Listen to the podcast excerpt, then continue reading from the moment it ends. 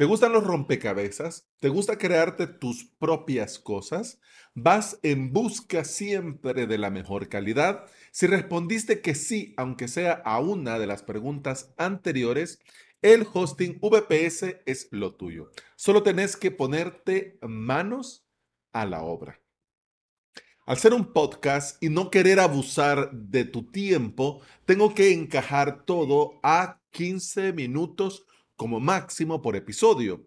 Saúl Ramírez en Twitter, Saúl Rodríguez te iba a decir, Saúl Ramírez en Twitter se le ocurrió hacer un checklist sobre esto del hosting VPS para concentrar todo lo que implica y significa montarte el tuyo propio. Mira, es una excelente idea, pero antes de hablar de un checklist, vamos checklist. Hombre, hoy ando Voy dando la lengua muy bien. Menos mal que no tengo directo hoy.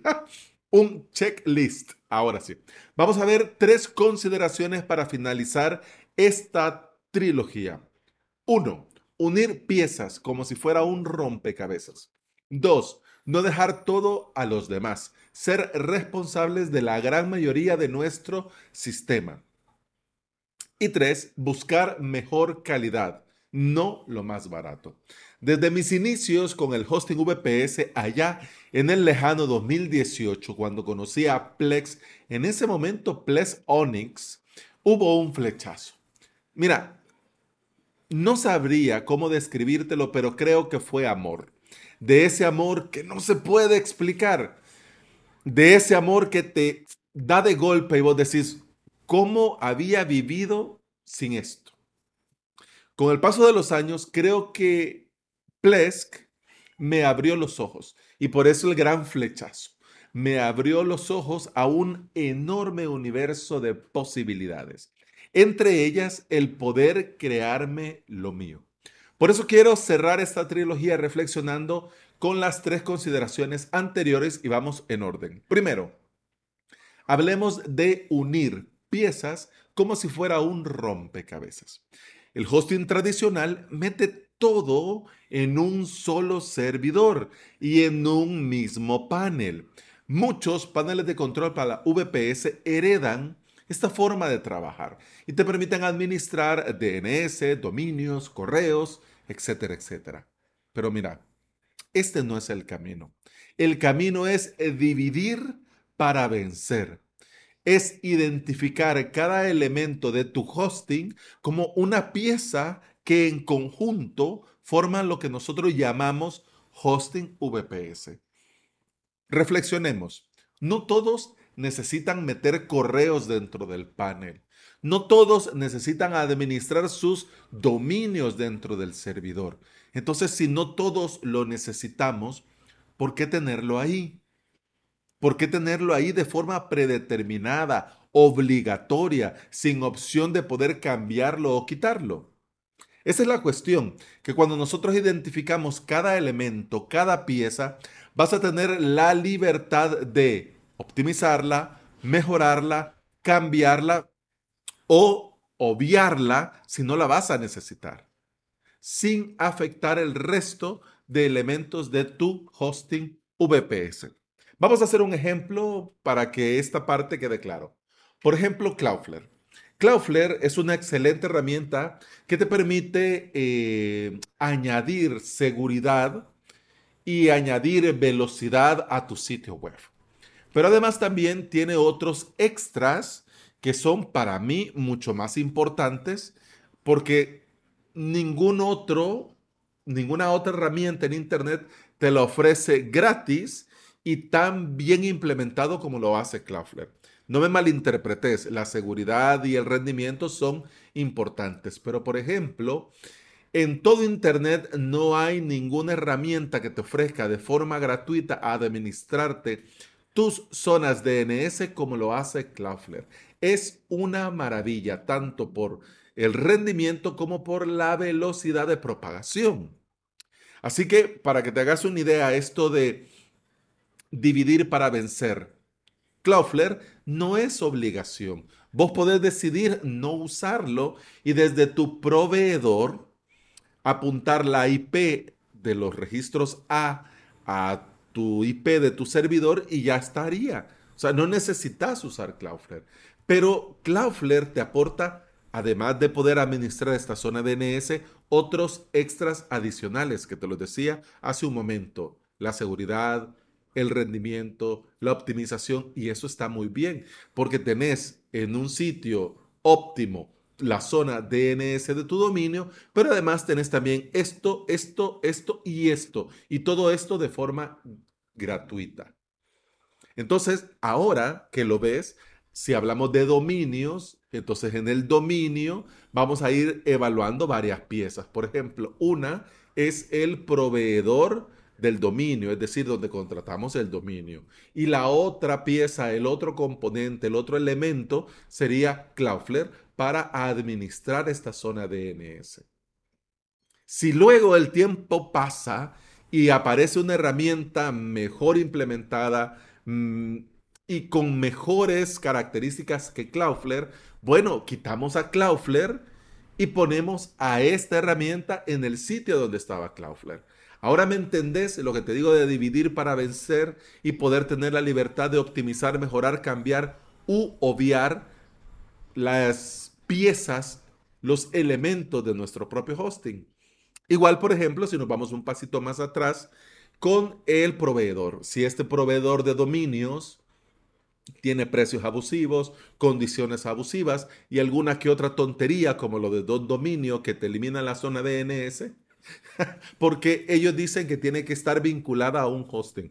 Vaya tontería. Pero bueno, imagínate, te querés cambiar, no pasa nada. Transferís tu dominio a otra empresa, mantenés los registros NS o los name server de Cloudflare y mira, aquí no ha pasado nada. Cloudflare mm, no va a tener ningún problema, tu servidor no va a tener ningún problema, eh, tus webs no van a tener ningún problema, todo va a funcionar. A esto me refiero. Por eso te digo, unir piezas como si fuera un rompecabezas. Y eso te hace entender las piezas, te hace entender cada elemento y te da la libertad de poder optimizar, mejorar, cambiar u obviar en base a tus necesidades particulares. Siguiente consideración. No dejar todo a los demás. Ser responsable de la mayoría de nuestro sistema. En el hosting tradicional tu proveedor tiene el control de todo y vos no tenés el control de nada. Esto está bien para ciertos proyectos y para ciertos perfiles de usuario o clientes. Pero si querés tener tu propio hosting VPS, tenés que aceptar la responsabilidad de administrar algunos componentes, servicios, pagos, seguridad, recursos, etc. Con el hosting VPS mira, no podés montar todo y dejar que ahí vaya solito. Sí, sí, como, como una tortuga. Sí, bueno, yo de vez en cuando la veo que anda por ahí, de vez en cuando eh, le tiro una lechuga o una fruta, de vez en cuando veo que anda chapoteando y ya está. ¡Ay, qué bonita mi mascota! Pues no. Sí, es que es como un árbol, como una planta, entonces ya la, ya la sembré, ahí está, le da el sol, le da la lluvia, pues que viva la plantita. No, no, no, no podés montarte todo y hacerle ghosting. No podés. Y no debes. Y no debes. Porque al igual que WordPress, el sistema operativo de tu VPS necesita actualización y mantenimiento. El panel de control necesita actualización y mantenimiento. La seguridad necesita, necesita Chequeo frecuente. Las copias de seguridad requieren atención. Los recursos deben de vigilarse. Es decir, varias cosas, si bien es cierto, las va a hacer el panel de control, que para eso está, pero muchas debemos hacerlas nosotros. Y somos nosotros los que tenemos que tomar carta en el asunto. ¿Ok? Así que si vos no querés, no querés responsabilizarte o escoges un panel que te lo haga todo por vos, estilo Cloudways, que vos solo pagás y a ellos se encargan de todo. ¿ya? No sabes si el servidor es como lo te dicen que es de DigitalOcean. No lo sabes, no te consta, nunca lo has visto, no lo has contratado vos, lo han hecho ellos. La seguridad, no sabes, no lo haces vos, lo han hecho ellos. Las copias, no sabes, lo hacen ellos. O sea, Si lo querés así, pues bueno, puede ser Cloudways lo tuyo. Pero si buscas algo, digamos que tenga un equilibrio entre no estar metido todo el día viendo el servidor y que todo vaya muy bien, por ejemplo, está Server Avatar, que si hay un pico de consumo, te lo avisa. Y puedes tomar cartas del azul. Bueno, tercera y última consideración que ya vamos llegando al tiempo. Buscar mejor calidad, no lo más barato. Esta consideración es lo mejor, pero también es lo peor para el hosting VPS, porque muchos vienen con la idea que un VPS es lo más potente del mundo y que es lo más barato de la historia. Creen que empresas que ofrecen un VPS potente por muy poco al mes es lo mejor.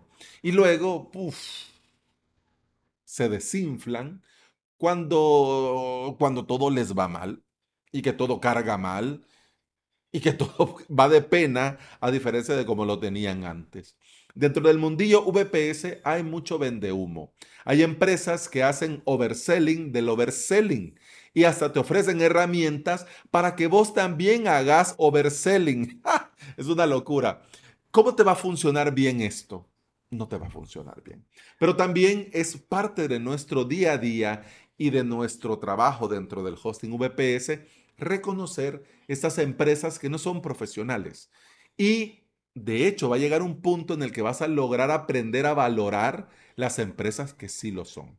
Aunque eso implique pagar un poco más, pero lo vas a pagar con gusto. Porque vas a tener la seguridad que todo va a funcionar como debe funcionar, como debe de funcionar. Y al tener todo montado, vas a llegar al momento de que incluso vas a tener que migrar todo tu panel, tus webs, a otro proveedor, porque posiblemente te ofrezcan seguridad más sofisticada o más completa, discos más veloces, eh, dashboard más completo con algunas integraciones que te vienen bien, reporte de consumos más precisos, es decir, te ofrecen más calidad. ¿Cuál es el paso a paso? ¿Cuál es el mejor camino? ¿Qué es aquello que no puedo dejar pasar? Mira, creo que el checklist, el checklist que hablamos en un inicio será un buen post para revivir mi blog. Pero mientras ese post llega, si vas a academiavps.com y ves el listado de los cursos, te puedes dar una idea de aquello que conforma el hosting VPS y tenés, y también te vas a dar una idea de todo aquello que tenés que tomar en cuenta para crear el tuyo. Y bueno, hemos terminado el episodio 745 de Implementador WordPress y VPS. Se despide de vos Alex Ábalos. Yo soy formador y especialista en servidores, paneles de control que son usados para crear y administrar nuestros propios maravillosos hosting VPS. Me puedes encontrar en avalos.sv, donde también vas a tener los enlaces a mi academia online y a mi servicio de alojamiento. Te invito a volver y escuchar otro episodio porque en este podcast no solamente te hablo de estas consideraciones al montarte tu propia infraestructura, sino que también te hablo de WordPress, de emprendimiento y del día a día al trabajar online. Muchas gracias por acompañarme y escucarme. Continuamos en el próximo episodio. Hasta mañana. Salud.